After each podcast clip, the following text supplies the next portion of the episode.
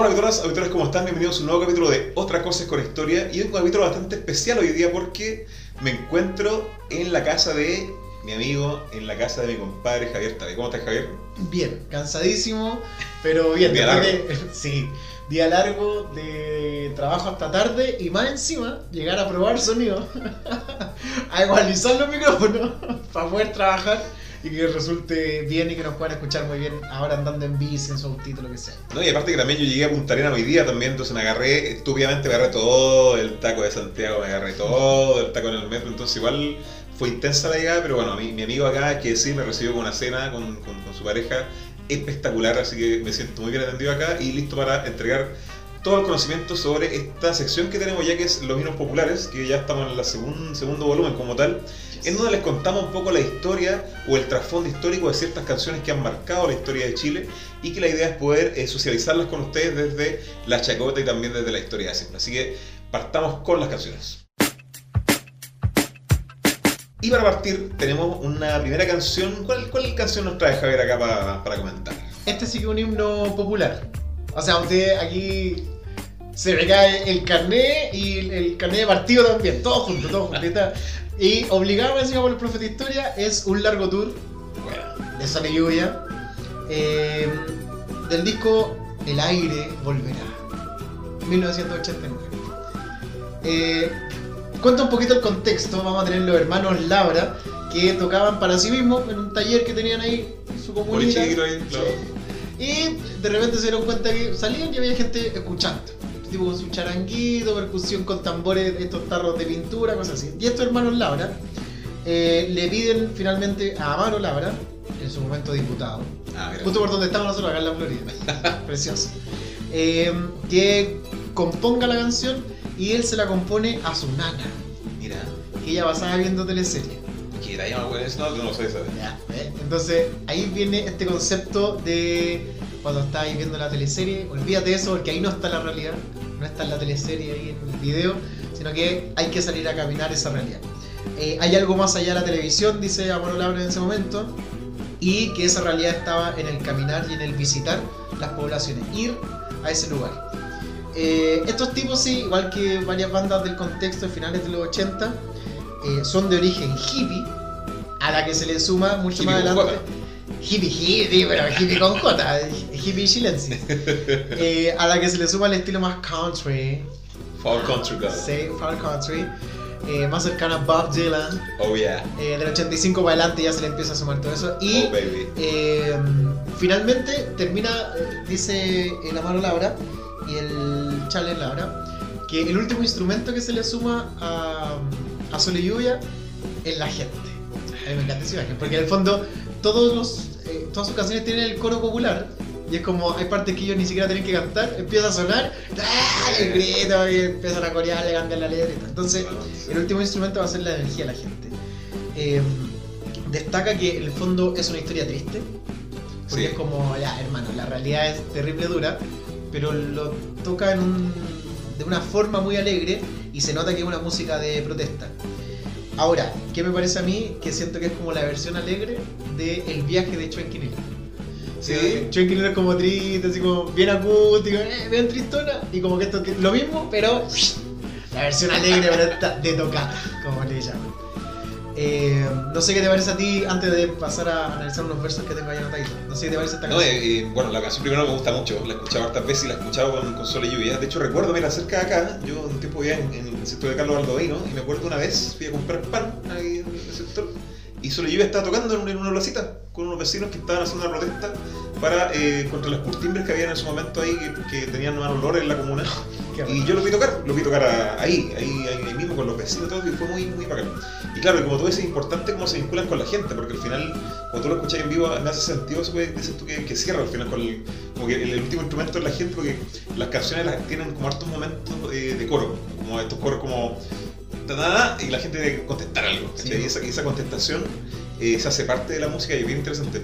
Y aparte también el contexto, o sea, eh, junto a Sol y Lluvia, otras bandas también emblemáticas de, la- historia de Chile de esos momentos, como el caso de eh, como lo tenemos por ahí también, en Yimani, y tantas otras bandas también, en este formato, como tú decís, entre medio antino, medio rock, medio folk, medio raro, que empiezan a, a- a crear música que, que empieza a ser las personas eh, cuestionarse un poco la realidad que están viviendo, ¿cierto? En otros capítulos hemos comentado cómo el neoliberalismo también se despliega a través de diversos elementos comunicacionales también, dentro de ellos también está la publicidad, y de un contexto de bastante eh, censura, bastante control de los medios de comunicación, entonces muchas veces estos grupos a través de estas canciones tienen, eh, como lo cumplen quizá otras canciones, hoy en día también como vamos a revisar más adelante, tienen esa función de hacer reflexionar a las personas sobre el entorno en que están inmersas, ¿cierto? Y empezar a hacerle clic a través de ciertas frases, a través de ciertas cosas bien, bien especiales. Y claro, la música también, pues como, es como una música de carnaval, ¿cierto? Como esta canción como que, si tú fueras una marcha, es la canción que estaría adelante con la batucada y iréis como atrasito poniéndola ahí porque es como tienes esa, esa alegría, ¿cierto? Como que, aparte los tambores que partan también este ritmo bien latinoamericano y aparte los instrumentos, la esquina maravillosa que se, que se mete ahí con harta presión y que te tira para arriba, digamos, con todo el aire, así que igual es Ahí la quena aparece en en el último momento, ya la tenían compuesta y partía con una percusión bien como dura. Hay un documental en YouTube de, donde uno puede rescatar la información. Y eh, la quena esa melodiosa que uno encuentra así como la aparición eh, es, es, posterior porque quiero ya apartado con percusión bien dura, así como bien de marcha. Eh, frases importantes con las que me quedo yo. Como era de caso nana, voy a partir con tu cerebro empieza a cabecear con la última telenovela. Señora, apague la tele un rato. Ahí ya lo Mira, lo peor de todo es que son buenas teleseries de la tarde. Ese es el problema. Esperanza, Dama Llorero. Esperanza, yo, yo, yo, le di esperanza, le di esperanza. Sí. Nosotros la vimos en la, en la U, A mí me gustaba la chúcara, sí. La chúcara. Sí, también. Me gustaba la chúcara y la, y la, la telenovela. Era muy entretenida. Y ahí igual uno paga la cabeza. Sí. De hecho, yo me acuerdo que en el casino de la U estaban las tele. Sí. Octavo piso, ya estás cansado, no querías leer, no querías dormir, no querías hacer nada, no querías seguir drogándote ni alcoholizándote. Esperancita. Sí, vamos a ver, esperanza. Y estaba ahí la, la sí. primera imagen ahí de apagar el cerebro. Y aparte que también, eh, eh después de almuerzo la DLC, entonces uno está como en la guatita llena, sí. como, igual la sueño, ¿no? Literal apagando. Sí. Literal. Y eh, bueno, la, las frases más eh, destacables y que más caracterizan la canción, un largo tour por Pudahuel y por la legua y por Pudahuel y la bandera. Y ahí, eh, para los que hemos pasado esa parte, yo conozco parte de la legua, eh, parte de la bandera también, verías la vida tal como es. Yo siento que ahí está todo. No es solo la delincuencia, no es solo el narcotráfico. Eh, vuelvo a citar parte de tu tesis. Eh, surge, En esa, surge en esas poblaciones las ollas comunes, eh, está la colaboración de no tengo que dejar a mi hijo, a vecina me puede mirar al niño, y esas cosas es la vida tal como es. que no siempre está el jardín de la Junji, sino que está la vecina, está la abuela tres cuadras, siempre bien familiar esas poblaciones, entonces van dando el paso a una vida que es realmente como es. y también que, como tú bien dices, eh, se refleja en la comunidad, porque al final, lo vamos a hablar en los capítulos también, citándolo. Autocitándolo. Comería Rodrigo más. Ya, el, y el tema es que, eh, claro, en, en, esos, en esos lugares se ve la interacción de la gente que al final lo que salva a la gente es la dictadura. Es el tema, o sea, la salva de la represión, la salva del hambre, la salva del, del, del, del desempleo y todas esas cosas se construyen colectivamente en esos lugares. Eh, y aparte que también eh, son sectores muchas veces en esos momentos de Santiago bastante marginales también, que están aban abandonados por, por, el Estado y por el mercado. Entonces ahí es donde empieza aflorar bastante esa comunidad que recogen estas canciones. y claro, quizás, ah, vamos a ver, quizás también la nana pertenecía a estos porcentajes también, no sé. Sería bueno averiguarlo también. Sí, y ahí tenemos como eh, la característica de esta época que estaba llegando a los 90, dándole fin a, a, a la dictadura. Eh, después también una canción de Sol y Lluvia va a ser consagrada para la transición cuando eh, pierde el plebiscito Adiós General. Sí. Ya, que se culmine con un grupo de unos hermanos que estaban en mitad de una población digo, tocando para ellos mismos. Eh, yo creo que el momento más importante va a ser Lluvia. Después me acuerdo de una cumbre del rock o una marcha estudiantil, no lo tengo muy claro, donde se corea, en vez de Adiós General, corean Adiós Sebastián. Adiós, Sebastián. Entonces igual es como... Yo sé que es marcha del 2019. Sí, una concentración para el una cosa así. No, no, eh, creo que en la Alameda, pero... Pero, pero está, claro, está, el video en YouTube, lo voy a buscar señora señor. Entonces, igual se va consagrando Solo Lluvia como la música de protesta. No es solo eh, el largo tour tiene que ver con, con, otros elementos también que van dando paso a aquello. Sí, es bien importante. Bueno, y otra canción que les traemos en estos momentos para acá es la, la famosa canción de Eduardo Gatti que se llama Los Momentos. Una canción que todos hemos escuchado, que quizás hemos cantado en alguna fogata, que quizás hemos escuchado al tío cantarla por ahí. Y una canción que tiene una historia bien interesante y que también está bastante vinculada a procesos importantes de la historia de Chile. En el caso de los momentos, una canción que eh, eh, se crea eh, de la mano de Eduardo Gatti, que es uno de los, de los trovadores más, más relevantes de Chile, y también de Latinoamérica, y que es un gran guitarrista también de, de, de Chile, bien reconocido cuando joven por cómo tocaba la guitarra eléctrica, los distintos grupos que, que participaba. Y eh, la historia de esta canción empieza en un viaje que este personaje hace a los 20 años, en 1970, un momento importante también para la historia, no solamente chilena, sino que también mundial, eh, que él viaja a Europa eh, eh, en, en, en, un, buque salitrero, o sea, viaja, digamos, embarcado como, un, como, un, como parte de la tripulación, digamos, y se queda, este personaje se queda alrededor de seis meses en este lugar.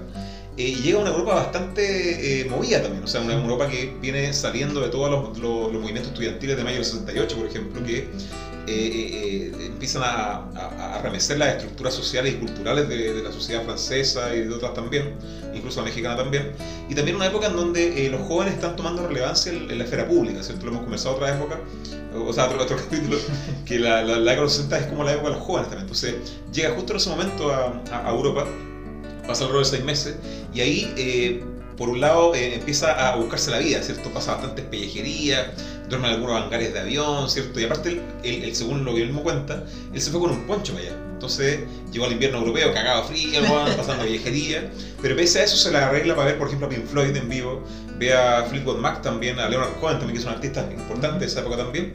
Eh, y aparte tiene un, un amorío bien, bien, importante para él en esos momentos con, con una, una, una persona y eh, eh, ahí lamentablemente en ese momento termina un poco mal la cosa. O sea, por un lado termina esta relación amorosa que tenía, esta desilusión amorosa, y por otro lado por los fríos que pasaba, por todas estas pellejerías, le da neumonía a Eduardo Gatti. Entonces se interna en un hospital, eh, dolido del corazón y también del, de la cuerpa, digamos, enfermo de estas cosas. Y en ese momento, eh, después de la, en ese proceso de recuperación, él va a componer la guitarra y la melodía de esta canción, ¿cierto? Para entender sería esta guitarra que es la, la guitarra de base, que es la que se escucha, la misma guitarra que se escucha en, en, el disco posterior, y también la melodía de la voz. ¿Qué es la melodía de la voz? Es como la música que está detrás de la letra, ¿cierto? Que sería todas esas cosas aparecen ahí, porque la letra posteriormente la compone en Chile. Después esta persona compone esta, esta canción y eh, eh, vuelve a Chile, eh, y vuelve a Chile no en un momento cualquiera, sino que vuelve eh, en julio agosto del 1970. ¿Qué está pasando en Chile? ¿cierto? Las elecciones presidenciales de ese año eh, son el 4 de septiembre, o sea, llega en pleno proceso de elecciones, en plena consolidación del UP también, y todo este movimiento juvenil que lo hemos contado también, en donde, producto de la inscripción, o sea, de la, del, de bajar la edad eh, mínima para votar, ¿cierto? Participa más joven en, la campaña y se arma todo un contexto, un, una épica vinculada al, al, al, OP, ¿cierto? Que empieza a desarrollar también todo un ambiente de cultura, la creación de sellos de sello musicales y todas estas cosas. Y cuando llega a Chile, eh, forma parte del grupo de los Blobs como tal, que ellos se definen, se autodefinen, ellos mismos lo dicen, como hippies burgueses, ¿cierto? O sea, son tipos que vienen de familias acomodadas, ¿cierto? Pero que tienen por un lado ideas de izquierda, comulgan con ideas de izquierda y también son, son hipientos. Entonces, Pero hippie burgués es como... Como, de, como el, el hippie es burgués. No, sí, sí, sí, de hecho, sí, pero claro, sería un hippie más burgués. Y ellos, claro, iban a la playa, Orcón, la marihuana, doctor pero ellos se reconocen así, ¿cierto? Eso es lo importante.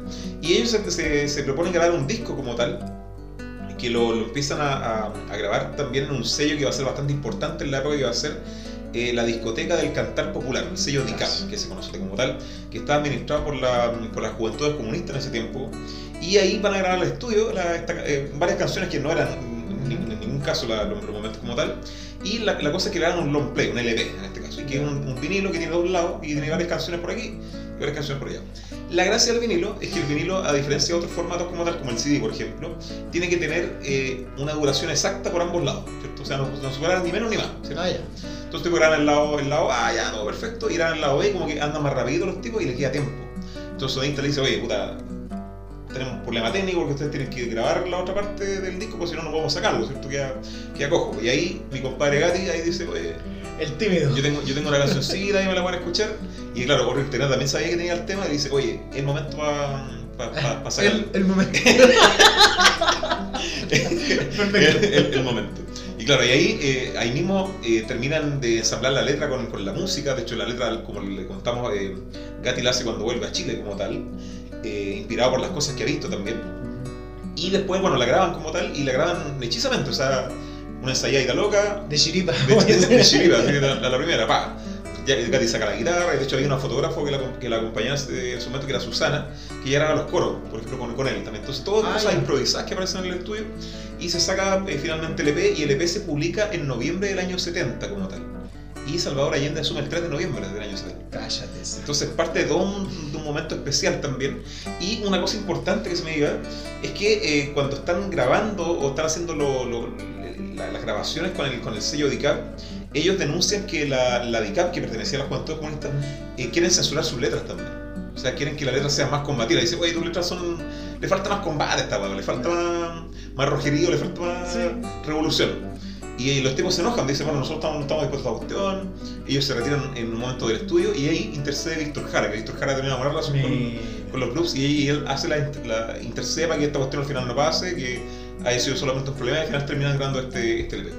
¿Qué pasa? Eh, lamentablemente, bueno, eh, este y otros LPs de, de- de- de los clubs, cuando llega el golpe de Estado como tal, eh, son censurados en los medios de comunicación junto a otros artistas importantes y los clubs pasan a la, a la clandestinidad, o sea, pasan a fondearse por ahí, ¿cierto? salen de las grandes ciudades, de la esfera pública, y empiezan a fondearse y obviamente lo- lo- lo- estos temas ya están, están censurados en los medios de comunicación, pero el tema en un momento empieza a difundirse, la gracia que tiene, que se difunde en, lo social, pero en lo cultural, o sea, lo, le lo tocan en la peña, en la peña en el, en el toque de queda, ¿cierto? lo tocan en la fogata, en el campo, entonces empieza a esparcirse boca a boca, digamos, de alguna forma. Sí. Y posteriormente, el año 78, nuevamente se vuelven a juntar los grupos ahora en formato trío y ahí vuelven a grabar la canción y ahí empieza a tener un éxito radial que más o menos que conocemos eh, actualmente. Pero, pero si nos fijamos, tiene, está bastante vinculado como al momento de la juventud. O sea, el momento representa en el, en el tema de la letra, que una letra que no tiene coro esto, una letra como Sí, no, cero popular, no es como tiene el estribillo pegajoso ahí, no, no tiene coro, pero representa como toda esa profundidad eh, que, que están alcanzando los jóvenes para poder eh, analizar el, el- el tiempo que están viviendo también, ¿cierto? Una letra súper crítica también, que habla del futuro, habla del, del- habla- algunas veces se lo asocia a los pueblos originarios, Sí. se lo asocia también al consumismo, ¿cierto? Esta moneda en la cabeza, todas estas cosas. Eh, o también de cómo la sociedad o- o- o- o el ritmo de la sociedad va influyendo en la forma en que vamos llevando el ritmo de la vida también. Entonces, una letra súper profunda como tal. Y aparte que también es bien, bien- melancólica, ¿cierto? Entonces, bien. como que cala harto. Es como, es como, es como Creep de Radiohead, pero como de los 70. así como, Claro. como que pega perfecto. Sí.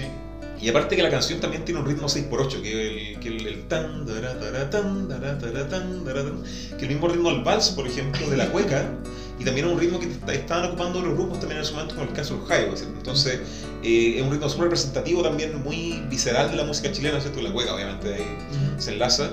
Entonces, es una canción bien importante, y aparte de un trovador que es una figura fundamental. O sea, Eduardo Gatti, de hecho, nosotros ¿te nos- lo vimos en vivo una vez Sí.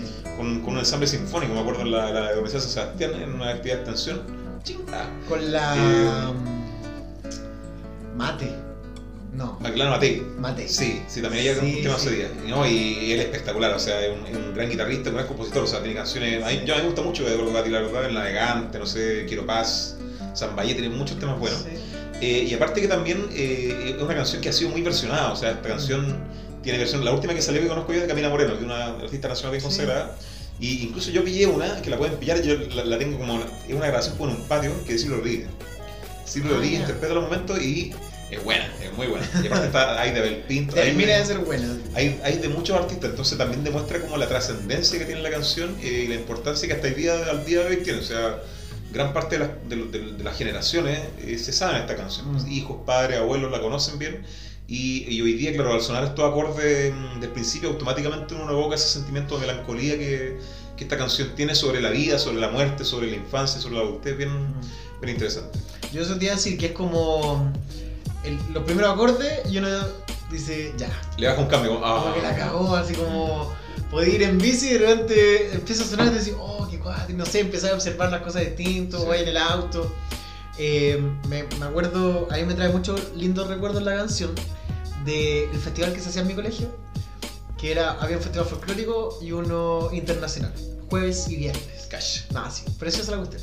Y siempre tenían el problema, los cursos que querían tocar esta canción, que decían, bueno, la ponemos en el Festival Folclórico por ser trovador nacional, o, la- o la ponemos en el Festival Internacional por ser así como la, la relevancia que tiene por su época, por su contexto y todo. Siempre como costaba mucho instalarla.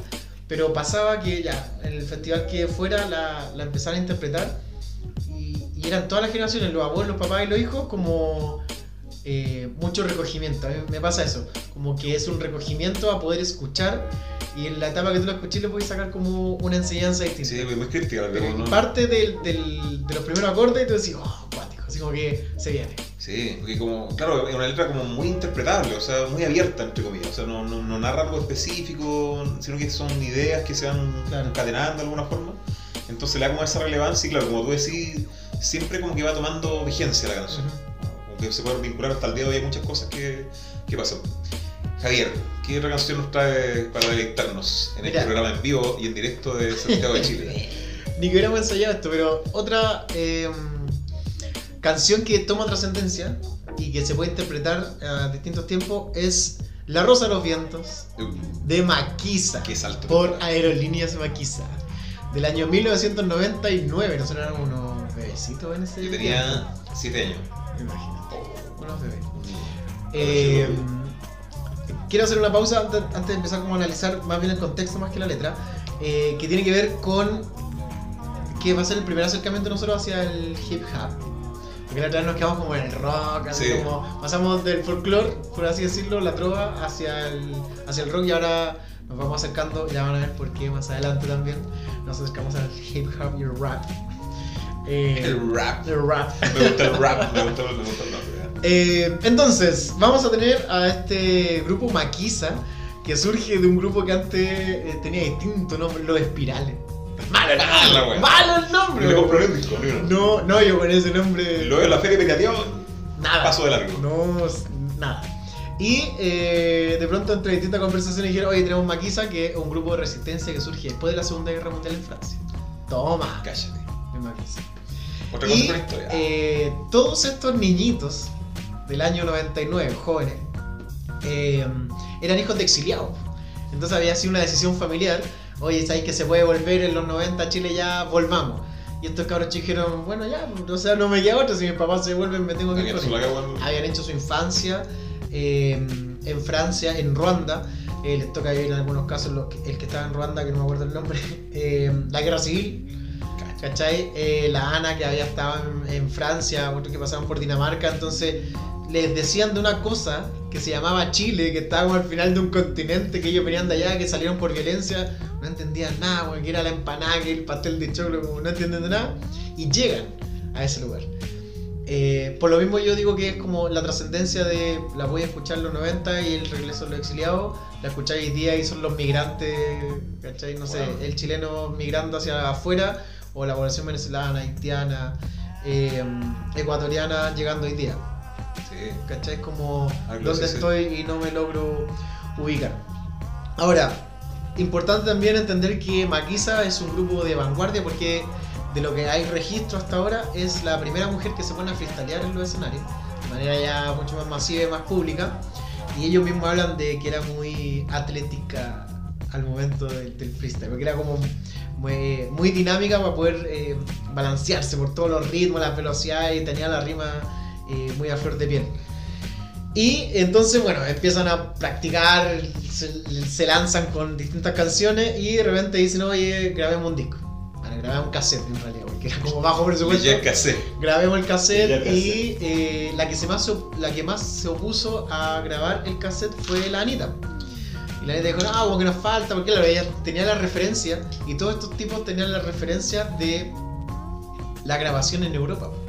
¿Cachai? Como no, porque no estamos consolidados, estamos tocando en tocadas con un par de parlantes, con micrófonos que tenemos que afirmarle el cable abajo, weón, para que siga Un sonando. alambre con ¿Cachai? Como- Y tenemos marcado con, con una cinta de papel, así como este el micrófono 1 que va a la línea 1. Entonces, eh, era como muy rudimentario lo que tenían Maquisa y la Ana dijo, no, no, no, no grabemos. Hasta que al final eh, decía, ya, llaman a un productor y el productor le dice, suena bien. Y después él se lo muestra a Sony y Emi y ahí empiezan a, a grabar. Y Sony Music dice, ya, vamos a grabar con estos cabros, sobre todo porque hay una mina que está, ¿cachai? Freestyleando. Y ahí viene el problema de la Ana, que la Ana no quería tener este rol protagónico porque también, claro, uno podría decir, bueno, como súper feminista esto de que la mujer, pero no, Claro. es la mujer objeto que nos va a hacer vender más. Por lo tanto, una visión bastante patriarcal de esta mujer es la que nos va a hacer llegar al negocio femenino, entonces ocupémosla a ella. Se la quieren llevar a Los Ángeles con ella y los tres cabros atrás. Y dijo, no, somos cuatro, Maquisa, cuatro, cuatro siempre. Eh, entonces como que no le gustó, aparece en un documental de Red Bull, que no le gusta mucho este tema de la fama. Entonces ahí comienzan los conflictos y finalmente se terminan separando por tema de egos, de conflictos, así como la Ana no se quiere llevar el protagonismo y por eso deja de ir a los ensayos, porque, ¿cachai? Como no quiere figurar. Eh, Maquisa logra lanzar este disco Aerolíneas Maquisa. Yo no sé si hay un, un nombre. Aerolíneas Maquisa. No, un nombre como más de volado porque iba a contar una experiencia de, de una familia. No, ya. No de mi familia, ya imaginemos una familia. No, mentira. No, pero hay un grupo de amigos también que, no sé, pues estamos en Pirque y se van a poner a fumar Aerolíneas Pirque. ¿Cachai? Así como ya. Entonces, esta es Aerolíneas Maquisa. O la, o la NASA, la vida. Ya, ya, la NASA, ¿cachai? Entonces ya van a despegar. Y lo mismo hacen estos cabros. Eh, voy con cierto versillo. Bueno, aparte del nombre, que somos hijos de la Rosa de los Vientos, como la Rosa de los Vientos, si bien apunta hacia el norte, eh, va para todas las direcciones. Tú la puedes ubicar la dirección que tú quieras. en Uno apunta a la rosa, lo que. eh, claro, uno es lo que anda buscando. Es como esta brújula de Jack Sparrow. Así como te va a apuntar hacia, hacia tu deseo, tu sueño o tu destino. Entonces, ser hijo de la Rosa de los Vientos es como somos del mundo. ¿Cachai? Quizás nací en Dinamarca, eh, me crié en Francia, estuve en Ruanda. Dicen que soy chileno o chilena, pero no tengo idea si soy de ahí. Sé que soy de alguna parte, pero no sé de cuál completamente. Eh, por lo mismo, eh, parte de la canción, eh, a veces quisiera tener alas como pájaro, volar por el tiempo donde estuvo Lautaro y olvidar yo por un tiempo que la mitad de mi familia está muy lejos. Igual es como, uno como, ya, vuelvo al país de origen, pero mi familia no está acá. Claro. Tengo a la mitad de mi familia. Porque quizás, no sé, la mamá se casó con un francés y mi mitad de familia está en Francia, pues, ¿cachai? claro. Y mis amigos del colegio y los primeros pololos, la- las primeras pololas están fuera, están en Dinamarca, están en Ruanda, no están necesariamente en Chiloé, ¿cachai? Como, es complejo eso de encontrar un origen, si al final es eso. Eh, queda súper graficado también cuando la Ana intenta como volver a la raíz desde la innovación y dice, ay comadre Lola, si usted supiera lo que es estar dividida, no saber cuál es tu tierra. Entonces, claro, yo podría decir, no sé de dónde soy, pero se lo estoy diciendo a la comadre Lola, ¿cachai? Que conoce, es todo un contexto también de- del origen al que estoy hablando, pero que no me siento arraigado, eso es lo complejo, porque el Sí. origen es donde yo tengo esa, esa raíz, pero acá no tengo esa raíz. Eso es lo complejo como para Maquisa. No, y, y, y quizá muy, muy adentro, pero claro, el, el- el tema es el, el tema de la identidad, Sí. el tema de la nación. Hasta dónde la nación eh, condiciona el desarrollo personal del, del- Sí. de los ciudadanos, en este caso del, del mundo, si queréis ponerlo como en un sistema hippie. Porque claro, eh, esta persona, el- Anita Tijoux, eh, se siente muy nacional, se siente muy chilena y, y- y habla en estos códigos y recoge los problemas de la gente estas cosas. Pero claro, eso no, no limita que pueda dialogar de manera fluida con Claro. otras naciones y, y- no pasa nada. Sí, y, se enriquece el tema. al final. Y, también es parte de una época, porque el tema, como parece el año 99, también es parte como de ese proceso de, de esta como globalización. Sí. eh, en el caso latinoamericano a nivel cultural todavía no, no tan consolidada, sino que hay un ir y venir, ¿cierto? Un ir y venir entre lo, lo local, lo regional, lo internacional. Sí. Y aparte también el tema migrante. Chile también ya en la década de los 90 empieza a, después obviamente de la democracia, el país se abre a nivel. Eh, bilateral, relación bilateral con otros países, y ahí empieza un proceso migratorio también. Entonces llega, como, creo yo, un momento exacto también a, a sacar una fotografía de las necesidades que, que, que muchos nacionales y nacionales tienen también en, en este tipo de cosas. Ahí como pasará el tema también con los migrantes, hay un, eh, hay un fragmento que dice, nunca niegues donde tú provengas, tengas lo que tengas, vengas de donde vengas, vengas de Dinamarca o de Chiloé, O de si el mundo es una gran arca de Noé. Igual es como, da lo mismo el origen. ¿Cachai? O sea, al principio O parecía sea, muy... no da lo mismo, pero... Pero, pero, pero da lo mismo. ¿Es de la familia o no de la familia? pero que a ciertos niveles como que da lo mismo, sí, po. ¿cachai? Porque en el fondo, eh, a, lo, a lo que quiero llegar es como.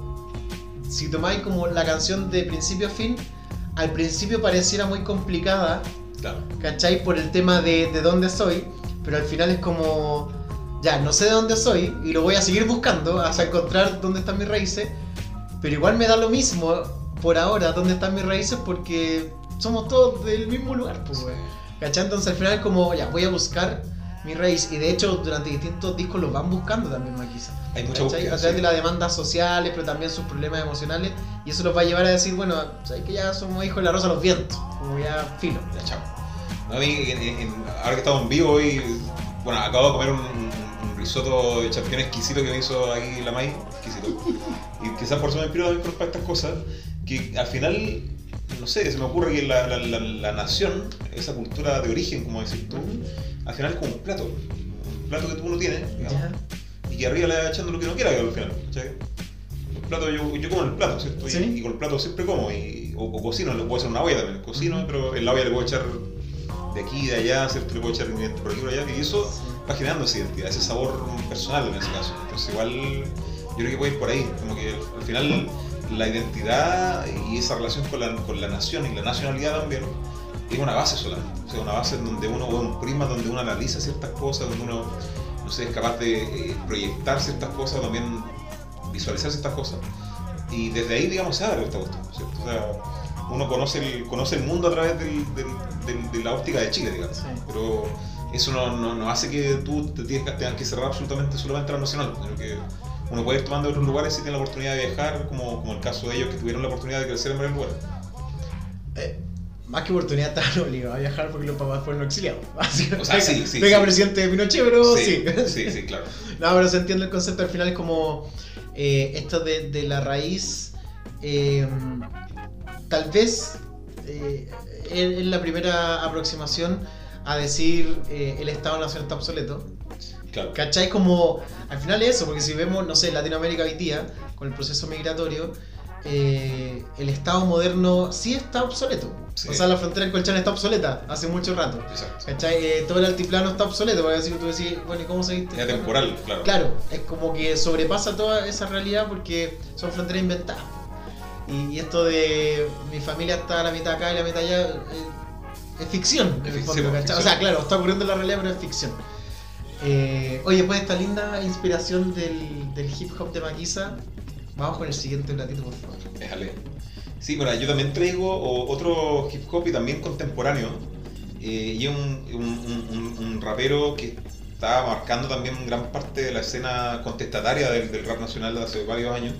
Y que saca una canción que hoy día o en los últimos años ha hecho bastante sentido.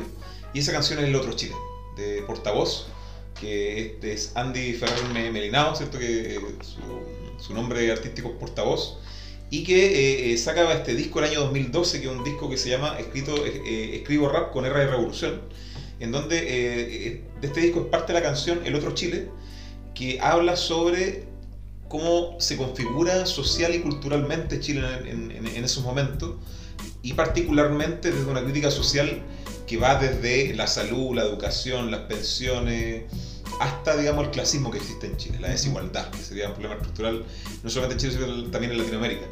Y la gracia de esta canción es que empezó a sonar bastante en el contexto del estallido social, ¿cierto? Volvió. Volvió la canción, ¿cierto? Vuelve a, a aflora nuevamente la canción, que obviamente tuvo un éxito importante cuando aparece, pero como que el éxito se desbanda, digamos, en el 2019 como tal, y gran parte de la gente que escucha esta canción cree que eh, se crea después del estallido social, digamos, Sí. como una respuesta o como, como digamos, un- un- una sensibilidad que emerge en, en el autor para eh, rescatar el, el contexto que se estaba viendo en Chile en ese momento, pero no, o sea, la canción se, se anticipa completamente a lo, que, a lo que pasa en Chile, o sea, pasan siete años de- de- y la canción sigue siendo absolutamente vigente.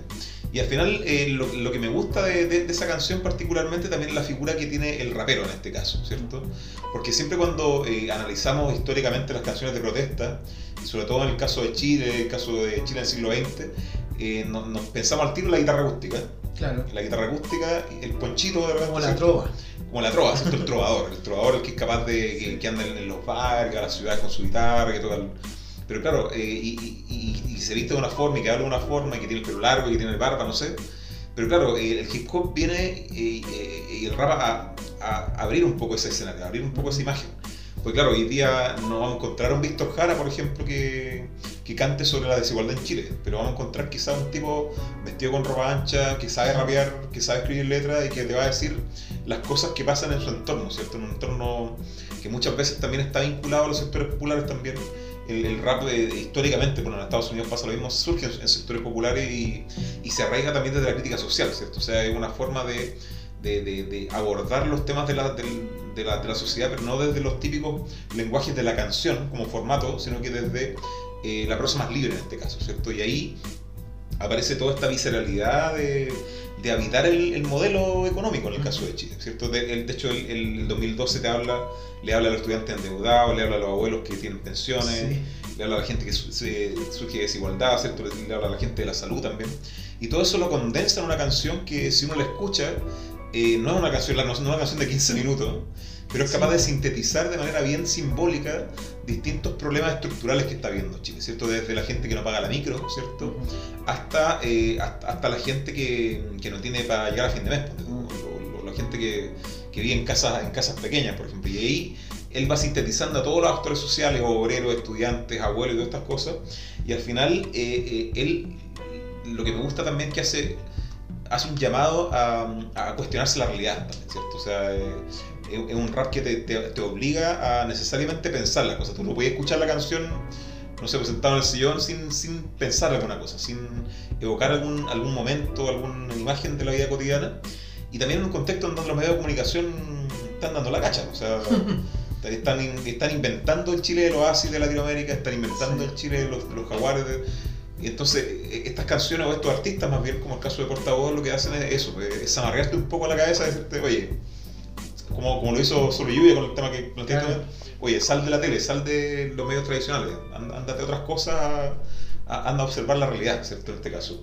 Y eh, la gracia también en el caso de, de la canción es el tono que tiene, ¿cierto? Es una, es una canción triste, ¿cierto? El beat que tiene, que los beats son lo que Ujú. se rapea sobre el beat en este caso. El beat es súper triste, es súper es, especial en ese caso. Eh, y también tiene un final que es muy interesante, porque en el final del- de la canción él habla sobre que no, él, él no, no gritaría viva Chile hasta que en Chile al- alcance la libertad como tal, ¿cierto?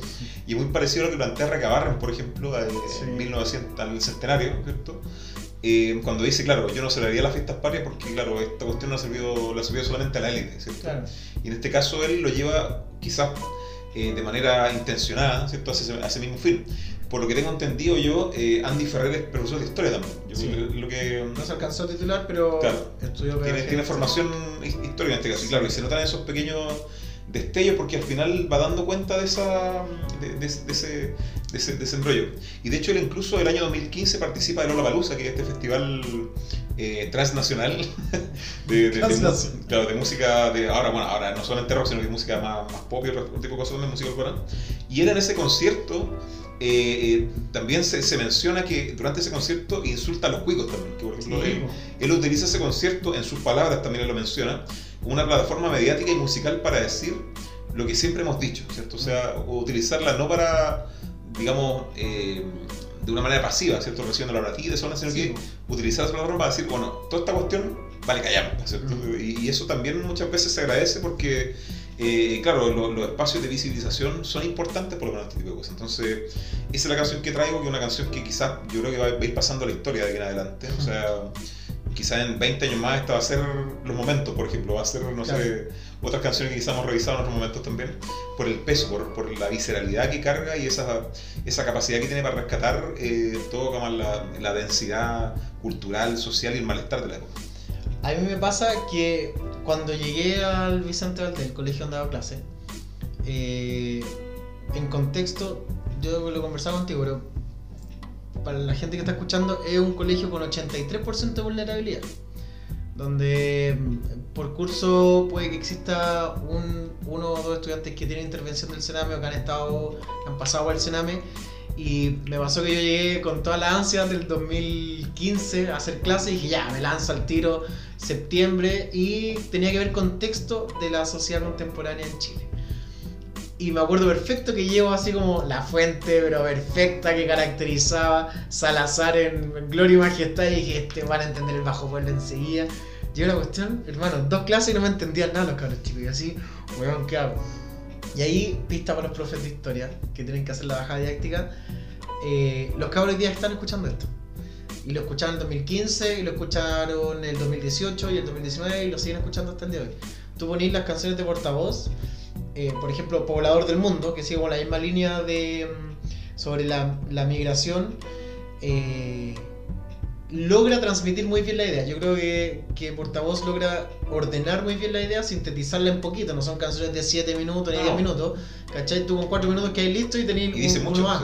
Y, y como tú decís, ya, lancémonos con esto porque queda muy claro acá. Eh, tiene esa habilidad porque no todos lo tienen. O porque tampoco va redundando, sino que sus canciones van avanzando. No es como todo el rato lo mismo, sino Claro. que logra avanzar y analizar desde distintas miradas. Y eso permite trabajar mucho mejor la fuente en el caso de las clases o de repente alguien no se alcanza el texto y dice, ya, bueno, ¿qué ejemplos busco? Y Portavoz tiene como las canciones como precisas, así como si las vais buscando tiene esa, esa cercanía. Y los cabros finalmente lograron aprender más y mejor a través de esta canción de Portavoz que de otras maneras, porque también eh, logran identificarse con eh, esa sociedad de la que él narra y que es tan cruda. Y el, el Que tono, no salen comerciales de TV. Claro. lo dicen. Y el tono melancólico también que tiene de fondo. Sí, es bien, bien interesante. Javier, ¿qué otra canción tenemos preparada también para seguir esta tercera canción, la cuarta canción, cuarta canción en este capítulo eh, especial que estamos transmitiendo en vivo de Santiago acá, sentados cada uno en una silla, mirando al frente a frente y no por una pantalla azul como Sí. lo hemos hecho en toda la historia del podcast casi. Qué extraño todo esto. Sí. Eh, esta es mi canción favorita. Uh, mira, De la vida. qué, qué hermoso igual, qué, Una hermoso- vez- qué hermoso poder comentarla. Sí, y de hecho una vez lo comenté con un colega y me dijo, oye, pero si la pudieras escuchar toda tu vida, ¿la escucharías? Eh, no, porque sería una tortura, sería un infierno, ¿cachai? La raja mecánica, la Claro, repetirlo eternamente sería un infierno, entonces no, esa es la canción que definitivamente no elegiría escuchar eternamente, pero que siempre me doy el tiempo de recurrir a ella. Que siento que es muy linda, eh, que es En todas las esquinas de Congreso. Y aparte el nombre de- del disco es muy lindo, es para los arqueólogos del futuro. Uh, Siento que el, el nombre ya del disco te dice mucho y logra esta síntesis del concepto de la libertad a través de la canción En todas las esquinas. ¿Qué diablo es Congreso? Que saca este disco en el año 89. Congreso es una mezcla extraña, no de hippies, sino que de, de rockeros, pero también de tipos que se han dedicado a la música docta, otro al folclore, otro a la música pop, otro al jazz. Tení solo genios musicales sí. genios musicales que si mm, lo tuviera que comparar por ejemplo con Inti Illimani, también son genios musicales pero todos de la misma línea Claro. ¿cachai? acá tengo genios musicales cada uno en su área y cada uno en su estilo y cada uno en su instrumento y es capaz de a diferencia de otros grupos hacer investigación que es lo que hacía Violeta Parra o lo que hacía Víctor Jara investigación de lo que estoy hablando y no voy a dar Eh, entonces aparecen estos tipos de música docta y dicen vamos a grabar un disco partieron con esta cuestión intentándolo el 82, no les salían los discos buenos, hasta que llega We Are the World. We Are the- Y eso te prometo, y dije, esto es una broma. We Are the World, y así como, luchemos por África, los niños de África son lo más importante. Y en esa lógica de África es muy importante, recordemos también este concierto que hace Queen.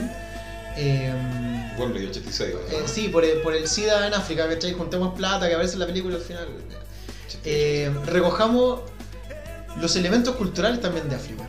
Y si uno empieza a escuchar en todas las esquinas, tú decís, hermano, esto es una tribu de África.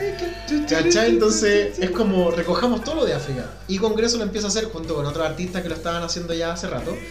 Y eh, tenemos entonces un contexto de los fenómenos sociales y políticos de África, como por ejemplo la mm, eh, Lubumba está poniendo fin a una dictadura en el Congo. Eh, tengo la guerra civil en Angola, Mandela y el apartheid, entonces voy a tener como distintos elementos que me van marcando esta relevancia de lo que está ocurriendo en África. Como pongamos como personaje principal, no sé, a Mandela del 85 para adelante, y Claro. tú decís como es un personaje sudafricano que en la vida lo íbamos a pescar. Sí. Entonces es todo ese contexto. Y si le sumamos a Chile el plebiscito del 88, hablar de la libertad era así como, hermano, necesitamos hablar de esto.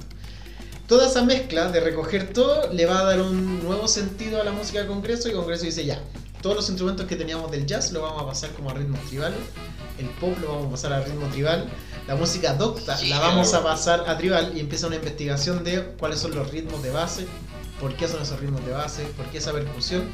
Y se consiguen instrumentos africanos, algunos lo tienen que confeccionar en talleres como de acá, eh, otros los van a tener que traer del Congo, por ejemplo, y logran entre simular y traer los instrumentos que, que correspondan para poder sacar el sonido real, que era lo que les importaba. Y entonces logran componer esta canción en todas las esquinas, con un sentido, la verdad, como de harta incertidumbre, pero con valores que son súper claros, como la libertad y el amor.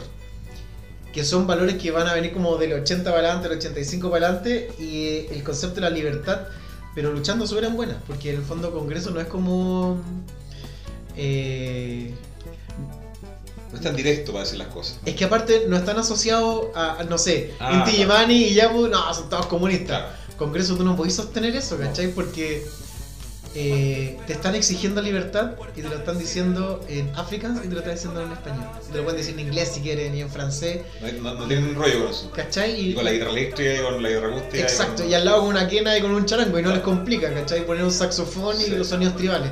Entonces, e- esa mezcla que logran hacer eh, es como bien característica. Ahora, ¿por qué en todas las esquinas? Porque la libertad va a estar en todos lados. Porque ya estuvo en los 60 y 70 en Europa, porque se supone que está llegando al fin en América Latina con las dictaduras, pero también va a ser en China, va a ser en parte de Asia, ob- obviamente, y va a ser en África, y va a estar en todas las esquinas. No hay rincón donde no vaya a llegar la libertad. Porque tenía un negro que ojalá llegue a ser presidente y Mandela después llega a ser presidente. Entonces, de verdad que va a estar en todas partes, no hay límite para la libertad. Eh, la libertad como sueño, también hay una parte que habla de la libertad mañana mía, ese sueño inalcanzable, que es como un amor platónico también, que siempre se te va a movilizar, porque vaya a conquistar libertad. De hecho, intentaba hacer el civil con la, la transición a la democracia, y tenéis como, ahora tengo libertad. Y después para reenamorarme nuevamente de la política. Claro, y pero después el estallido social va a querer más libertad. Y los países cuando van conquistando libertades van exigiendo más libertad. Entonces siempre es un sueño, un amor platónico que no voy a alcanzar. Porque siempre va a querer más libertad. Por eso también va llegando a todas las esquinas. Y hay una parte que la caracteriza de manera muy bella. Que dice, pan de esperanza, puerta del cielo, ángel con alas de vidrio, madre de los hombres, fantasma de emperadores. Y Pinochet entregando en la banda presidencial. Yo habría puesto esa canción de fondo para el cambio de banda. Sí. Entonces tú tenés como esa figura de la libertad que aparece con una batería súper tribal, con un saxo que son bastante fuerte, Sí. con la voz rasposa del Pancho Sazo y que también es muy política. te lo- el tipo como que no estuviera cantando porque está... Un ícono, sí. Y como que está declamando también. Sí. ¿Cachai? Podría ser perfectamente un orador. Y cuando ya tenéis todo eso, eh, minuto 3 con 15 segundos, un piano. Y tú decís, ¿qué? Porque hay un piano acá. No es que suene mal. Tú decís, oye hermano, como que ya se están sumando todo. Eh, entra acompañado de una percusión que es muy tribal y tú decís, no entiendo nada. ¿Cachai? Es como el imperialismo igual llevado como en efecto. Así como, ¿por qué música tribal y un piano al mismo tiempo? No tendría lógica. Que a mí, a mí me pasa con, con Congreso y con los Jaivas también, que ponen la música al servicio de la libertad. Claro. Al final eso. Porque al final la- ellos, a diferencia de otros grupos que tienen quizá un estilo más marcado o una tradición más marcada, en el caso de ellos dos son, son pura libertad. O sea, eh, mezclar cosas que quizá en- en- teóricamente no tienen ni pie ni cabeza, Sí. digamos, pero que pegan y juntan. Lo mismo el caso del piano con el- los Jaivas, si tú te pianista clásico y Claudio Parra, con, con, claro, con, el gato El Arquette, Machu Picchu. Claro, Sí, es- ¿Cachai? Como súper raro. Entonces, todas esas cosas, eh, al final, el Congreso lo, lo sintetiza. O sea, y también en, en una época se desarrolla Congreso en, en la época de la dictadura, en donde al final lo menos que hay es libertad. Entonces, que estos tipos hayan tenido la, la luminosidad y, y la, y la voluntad de generar este concepto musical libertario totalmente, digamos, en, este, en ese contexto tan feo, digamos, es, un- es un- es hermoso. O sea, es como, es como encontrar un diamante en, en un, no sé, en, un- en una bolsa de caca, bueno, ¿cachai? Yo Entonces- también. Entonces, al final, eh, yo creo que va por ahí el tema. O sea, Sí. ese valor yo creo que es bien incalculable para, para- para los hi-fi también para Congreso. Ya cuando ya tenía ese piano, cuando tenía el, el- el sonido tribal en la percusión, eh, te aparece un bajo con cada vez más fuerza. El bajo se empieza a meter y ya como que no lo puedes controlar. Y del minuto 5 con 30, tú dejáis de escuchar a Congreso y te quedáis como, va bajando el volumen, solo música tribal. Pero así, 100% música tribal. Porque aparte de la percusión, tú tenés los gritos del Pancho que van así como, hermano, esto es como... Un- Una catarsis. ¿Dónde partió este cassette? Porque apenas se vendió mucho en cassette y tú decís, hermano, ¿dónde- ¿dónde llegó esto? Eh, los gritos durante toda la canción, pero al final eh, es como bien característico. Creo yo que eh, yo por lo menos no he escuchado otra versión de todas las esquinas. No, no, no, no. Solamente de ellos, que tienen alguna versión, Claro. claro. Pero tampoco sé qué también le quedaría a alguien porque siento que es la voz del, del Pancho el que la, la hace. Sí. ¿Cachai? No sé, no sé, lo podría cantar Jepe quizá. Pero la voz de Jepe no, no te va a dar el tono necesario pa- para como... A ver, no estoy diciendo que el Jepe no vaya a llegar. Pero digo, es el, el pleno de esta canción al- para poder caracterizar bien Eso, el tema. sí. ¿Cachai? Eh, no sé, estoy pensando en grandes cantantes. Mon Laferte. Quizás tiene mucha voz y podemos decir, oye, grita bacán cuando está cantando. Pero no es el grito que se necesita para esta canción, ¿cachai? Porque es como, es un grito de lamento. Y ese grito de lamento como de añoranza de la libertad, creo que se consigue en muy pocas personas. Es como pasa con Quilapayún Que Quilapayún no es llegar y, y ponerse un poncho y tocar la guitarra, ¿no? Claro, Hay todo un trasfondo bien, bueno, bien triste en algunos casos también. Pero claro, hay, hay, hay una, ¿cómo decir? Hay una historia que se devela en la interpretación de las canciones también, Sí. en este caso. Y claro, el Congreso pasa eso, que al final, eh, eh, el Congreso es un mensaje, pues, es, como, es como un constructo, es como un, como un algoritmo, ¿cierto? Y, la gente de Congreso nos deposita al final del, del capítulo. Claro, y, y- y- claro, y ellos, toman todas sus herramientas musicales, todos sus conocimientos musicales, para ponerlo al servicio de ese mensaje, de ese mensaje libertario, de ese mensaje de, de amor, de varias cosas, pero eso es lo interesante y lo, lo bonito de Congreso. Sí, eh, ahora para continuar en este, en este sentido de la importancia de la interpretación y que no puede llegar cualquiera a cantar y tocar, eh, creo yo que la siguiente canción es como, si no está esa voz, no es la canción. Sí. Bueno, es que, es que la- las voces acá son protagonistas. Y bueno, la canción que, eh, que la traemos acá también es la canción eh, Vuelvo para vivir de Iyapu. Eh, que es esta canción también, que fue compuesta por Andrés Márquez, que es uno de los de Andrés y Roberto, que son los fundadores del grupo Iyapu. Que Iyapu significa, en quechua significa rayo. Ese es como el significado de Iyapu, algo que no sabía, hay un dato no menor de, de Iyapu. Y claro, la gracia de esta canción, para mi gusto, es que, eh, eh, a diferencia de otras canciones, o- y, y canciones que muchas veces lo buscan forzadamente, es una fotografía de un contexto histórico específico, ¿cierto? Y aparte de eso, también tiene un raigambre popular, ¿cierto? No es una canción netamente testimonial, sino que también se ha arraigado en, en- en la gente, y eso está demostrado por las cifras, como la vamos a también más adelante. Eh, y el caso de eh, esta canción eh, se- surge en un contexto bastante especial, ¿cierto? Surge en el contexto, obviamente, de la dictadura militar, en donde, en donde la música, como lo hemos revisado con, con Congreso, también está siendo muy relevante, está canalizando y está catalizando también todos estos ánimos libertarios que existían por parte de la, de la población nacional. Eh, y también en un contexto eh, de, de- de exilio también, donde muchas veces también los grupos han sido extirpados no solamente de los países, sino también de los medios de comunicación, ¿cierto? Claro. Hay un exilio interno y externo de los, de los grupos en este caso. Y eh, le pasa en este caso también a- al grupo Yapu. De hecho, Yapu el año 1981 va a, una- a tocar a París, a la ciudad de París, una gira que tenían por allá.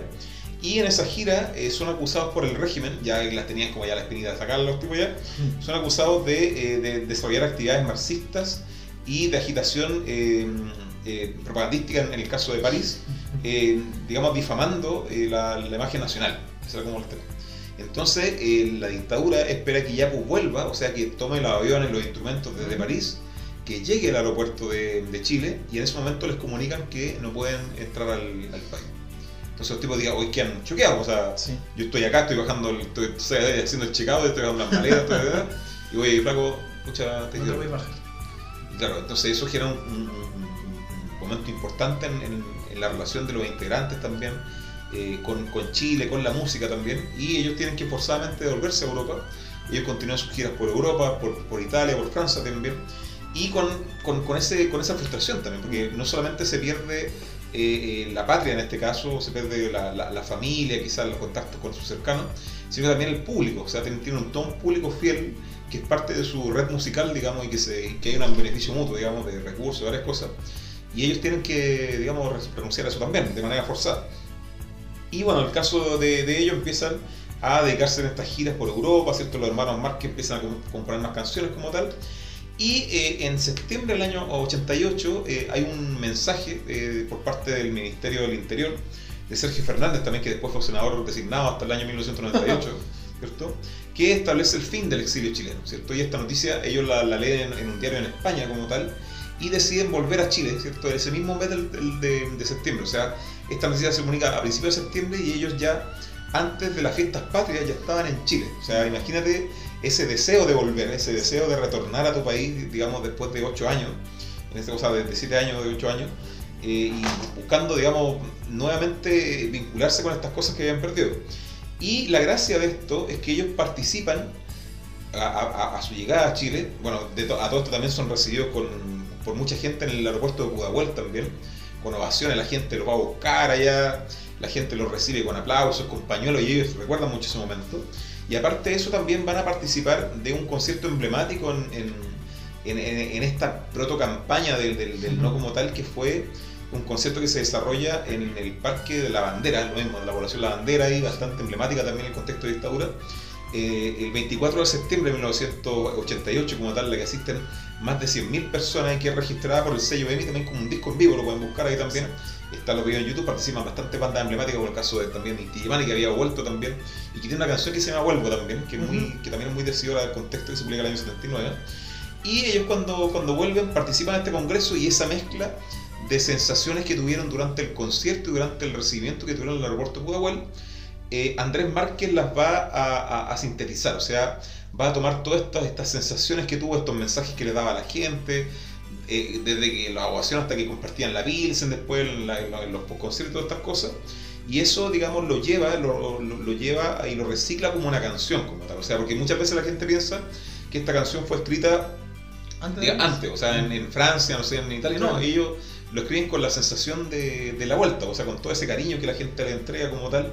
Y esa es la, gracia del tema. Y al final, eh, estos personajes cuando andan en México, en una gira también, ellos terminan de hacer la letra de la canción y ahí, digamos, vuelven a, grabar una canción, la, la, canción ya en estudio. Y ahí se lanza en 1991 el disco Vuelvo a Amar, Vuelvo Vida, del sello EMI también, que es el primer disco que sacan después del exilio y que es el tercer disco más vendido, eh, junto a la música de Yaku también, en la década de los 90, después de Mirar Hernández y Los Prisioneros. O sea, imagínate el nivel de, popularidad que alcanza este grupo, que también es un grupo que tiene bastantes características musicales. O sea, como tú mencionabas al principio, las voces de ellos son, digamos, espectaculares, también marcan toda esa, esa, herencia andina, ¿cierto? Esa herencia andina urbana que tienen los países eh, hasta, hasta el día de hoy, ¿cierto? que rescatan ritmos como la saya, como la samba y otro tipo de cosas que enriquecen eh, bastante, bastante su música. Y la gracia de la canción también, que si uno la escucha, eh, representa también para mí eh, cómo se va configurando la memoria con, con, las personas y la sociedad, ¿cierto? Porque en este caso, cuando uno vuelve a un lugar o cuando uno se va también, nunca, se va, nunca es automático, sino que uno, se va, uno se va de a poco, porque la memoria y el cuerpo y el cerebro también, el corazón también, procesan lentamente los simbolismos de la vida, ¿cierto? Y en ese sentido, como uno cuando se va de un lugar, bueno, a mí me pasado hartas veces, yo he ido a varios lados ya, y cuéntate una nueva, eh, uno le pasa eso, que uno va como paladeando, digamos, eh, los momentos que vivió con el tiempo, o sea, después de un mes, de dos meses, uno ahí ya asume que se fue, o asume que llegó, entonces igual es... Entonces yo creo que eso se acomoda a ese proceso también, ¿cierto? De cómo ellos pueden ir recogiendo esas cosas. Y también eh, en la canción Vuelvo no solamente identifica, creo yo, a las personas exiliadas también, sino que a, los cercanos también, ¿cierto? A cómo las personas que vieron exiliarse a otras personas se tenían que reencontrar con ellas también, ¿cierto? Después de, de trauma, después de, no sé, de arresto, de, de tantas cosas, y eh, representar también eh, la esperanza, ¿cierto? O sea, de volver a reencontrarse eh, entre exiliados, entre familiares también, con la esperanza de un, de Chile mejor en este caso, con la esperanza de poner fin a la, dictadura de, Pinochet en ese caso.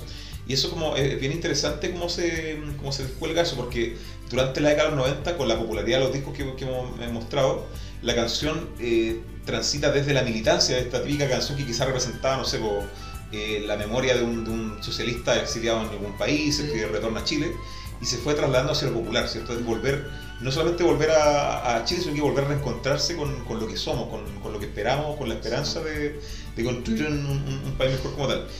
Y lo último también es que eh, Andrés Márquez en una entrevista eh, que, da en, un, libro que es bien conocido quizás sobre estas cosas, eh, menciona que una vez fueron a Miami y Yapu a cantar a Sábado Gigante esta canción.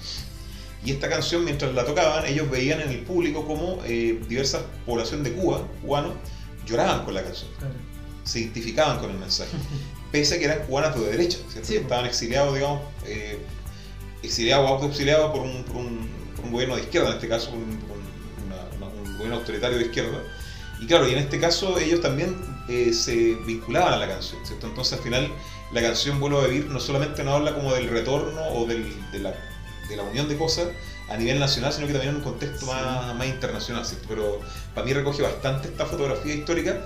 Y por último también, esta canción tiene otro récord, tiene otra, otra, otra cosa histórica, que es que en el año eh, 2016 eh, es utilizada por el alcalde Jorge Hidalgo de la, de la comuna de Bulnes, de la octava región, eh, que es independiente también, de, de- ahí medio raro, y ocupa el tema, lo, lo altera el tema y lo ocupa para su campaña política, del tercer periodo de, de alcaldía. Déjate, vuelvo. Ahí digo vuelvo. Vuelve, claro, y le cambia la letra, pero te la leo. Dice, vuelve Hidalgo, vuelve. Y vuelve Bulnes a latir. Vuelve Hidalgo, vuelve. Y vuelve Bulnes a vivir. Una mierda. un, un- un plagio, un plagio de mierda, un tema de mierda, ¿cierto? Totalmente malo. Nefasto. Nefasto completamente. Y la gracia es que, eh, eh, obviamente, lo, y ya puse la cuenta de la cuestión. Dice, oye, no están, no están plagiando la canción, hay que hacer alguna cosa.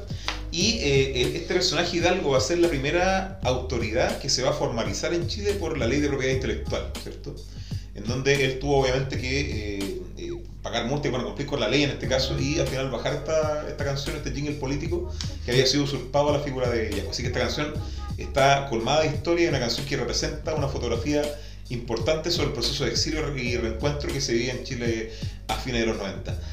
Y para terminar tenemos otra canción, una canción también colmada de historia y que eh, eh, es, es una canción de una, de una persona que también eh, trabajamos durante el capítulo anterior y que también marca la historia musical del, del siglo XX chileno, que es Violeta Parra. La más grande. Y Violeta Parra eh, nos, nos quisimos centrar en la canción Gracias a la Vida, que es una canción que también da cuenta de, de- de un momento importante en la historia de Chile y también de la biografía de este, de este ícono de la, de la música nacional. Y bueno, esta canción fue publicada en, en un disco que eh, se llama, ojo con el nombre, después lo vamos a tratar, se llama eh, Las Últimas Composiciones, ¿cierto? Se publica en, el 3 de noviembre de 1966 como tal. Eh, y un, y una, una- un disco que se publica en pleno desarrollo de la Revolución Libertad, ¿cierto? De, de Frei Montalvo, un proceso también donde los jóvenes están consolidando su participación en la sociedad y también se están notando también todas las vinculaciones que los jóvenes están teniendo con la globalización, ¿cierto? A nivel cultural, a nivel social y político también. Eh, y el caso de esta canción es una, es una canción que eh, habla, es como una oda a la vida, ¿cierto? Es una canción que habla desde la gratitud y la luminosidad de la vida, pero la gracia es que habla paradójicamente en un, en un- en un lenguaje musical menor, ¿cierto? En un tono triste como tal. Sí. Eh, es, bien, es bien interesante, ¿cierto? Que habla como de una, de una vida complicada en este caso, ¿cierto? Y ella va agradeciendo de, de diversas formas y en distintos, distintas metáforas eh, lo que es estar vivo como tal, y lo que es eh, disfrutar la vida y cuáles son las cosas que a ella le, interesan eh, de, este mundo. Y la gracia de este disco y también de la canción, que en ese disco también están canciones como Volver a los 17, por ejemplo, también, o En Rusia por el Norte, es que eh, pocos meses después de haber publicado este disco, eh, Violeta Parra se suicida el 5 de febrero del año siguiente, el año 67 como tal, de un tiro en la cabeza, digamos a los 49 años, en la, en la carpa de la reina que ella tenía y quería desarrollar como una universidad del folclore como tal.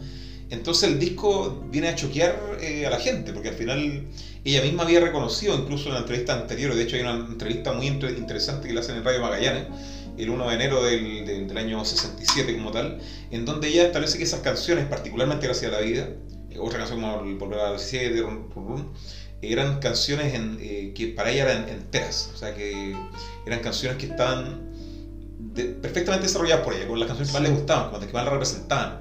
Y pese a eso, como que ella publica estas canciones que son eh, hacia la vida, están buscando añ- añorar esas cosas y se suicida. Entonces, como es bien interesante esa, eh, esa analogía. Y, y claro, eh, toda la gente queda descolocada como tal eh, con, con su suicidio, pero también va a, e- e- esa imagen de, de, de- de artista suicidada va a inspirar también a otros artistas a poder continuar con, con ese legado que tenía Violeta Parra para la música del siglo XX, como gran recopiladora, como gran impulsora de toda la identidad folclórica nacional. Eh, Precursora. precursora.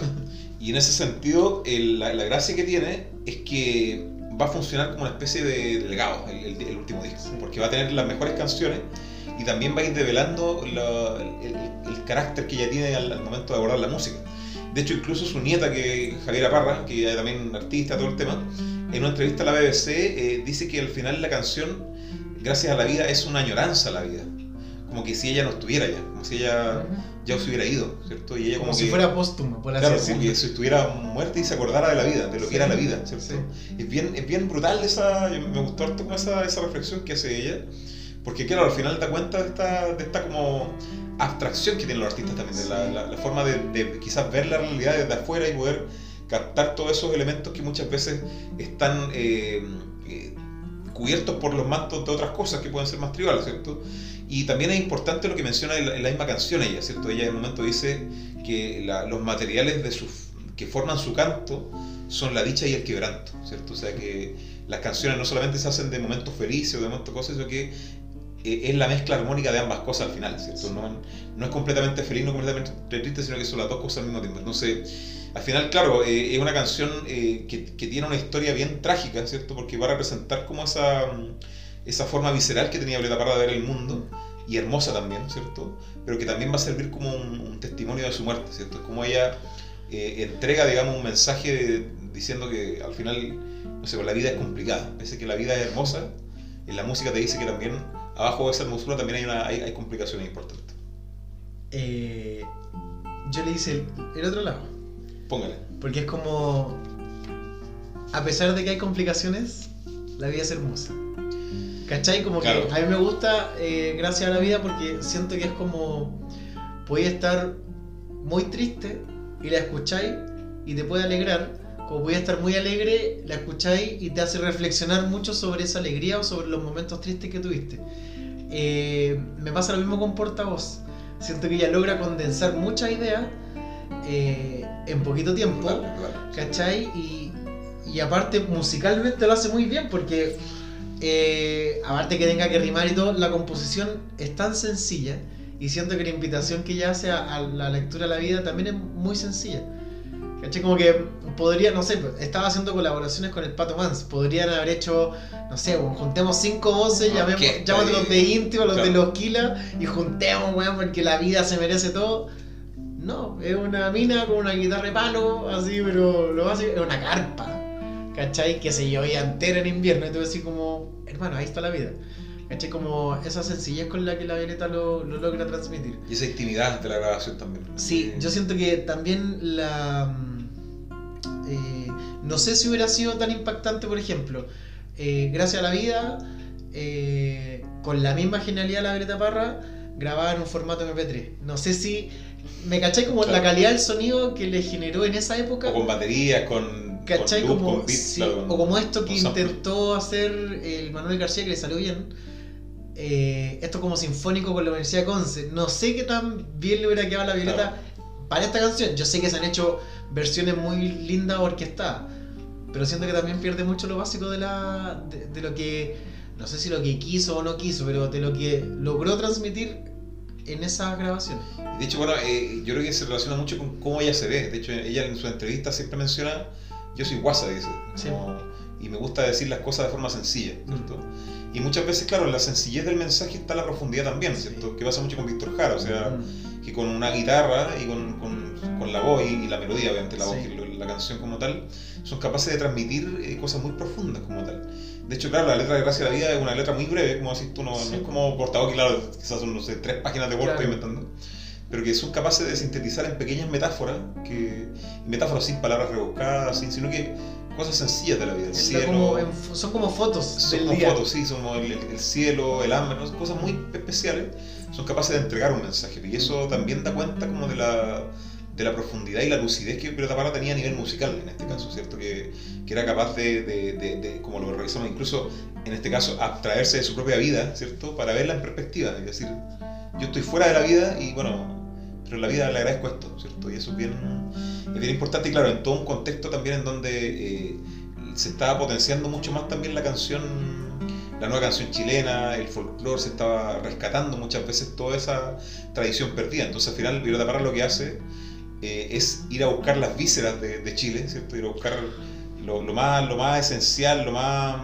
lo más simple Sí. y lo, y lo, lo releva, esta palabra como muy usada, lo releva ¿cierto? a un lugar eh, magistral en este caso. Mm. De hecho, la revista Rolling Stone en el año 2003, si no me equivoco, eh, eh, elige al disco, a, este disco las últimas composiciones del año 66 como el mejor disco de todos los tiempos de, de Chile. Porque al final tiene estas canciones, o sea, este una, o sea, imagínate, tiene Volver a los Ron 17, se fue el norte. Volver a los 17 que también tiene un tono parecido, este, este tono como más melancólico de volver a los 17. Eh, de- la añoranza de, de esa juventud Claro. y de esa vida ya vivida. esa- ya vivida, como que ya no estoy en, ya no estoy en esta Sí, vida, ya como sí. que la, lo estoy mirando de como en un cuadro, en una foto, ¿sí? Estoy bien- es bien especial, así que bueno, y con eso vamos cerrando el capítulo de, eh, de himnos populares, volumen 2. Así que la idea es que nos puedan comentar, nos puedan eh, también sugerir canciones, además que van a venir también otro volumen 3 o 4 con otras canciones que, que nos vayan llegando y también vamos, vamos sacándole un poco el rollo a la historia, porque la gracia es poder ir comentando estas cosas eh, desde la mirada histórica para ir comprendiendo la, la cultura nacional desde una mirada eh, más, eh, más coloquial, ¿cierto? Desde, el- desde el- los procesos históricos. Y bueno, y, y terminado este capítulo que fue un capítulo bien especial, o sea, nosotros seguimos acá sentados con, con unos vasitos acá, con cigarritos, con unos dulces de la abuelita también, que, son, están, muy, que están muy ricos.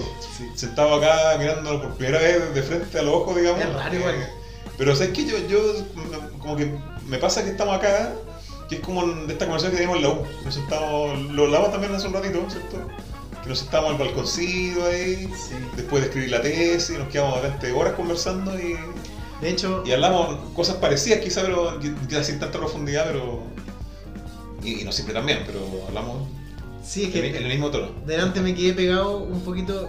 Estábamos, contar un secreto antes de que estábamos repasando las canciones, ¿cachai? Como preparando el último Claro. punto y todo.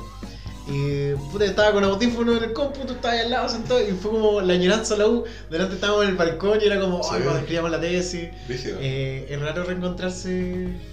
Y ahora, ahora, ahora estas acá cosas. sí. Sí. Porque claro, siempre ha sido por. Zoom, como que primera vez que grabamos en vivo, de verdad, y auditora de verdad. y hemos que- estado antes juntos, pero no Claro, habíamos grabado juntos. claro, sí. y el live era como lo más cercano Sí, hasta el momento, también en, la distancia. Entonces ahora es como raro, sí. raro, muy raro. Porque de verdad fue como poner el micrófono en la conversación.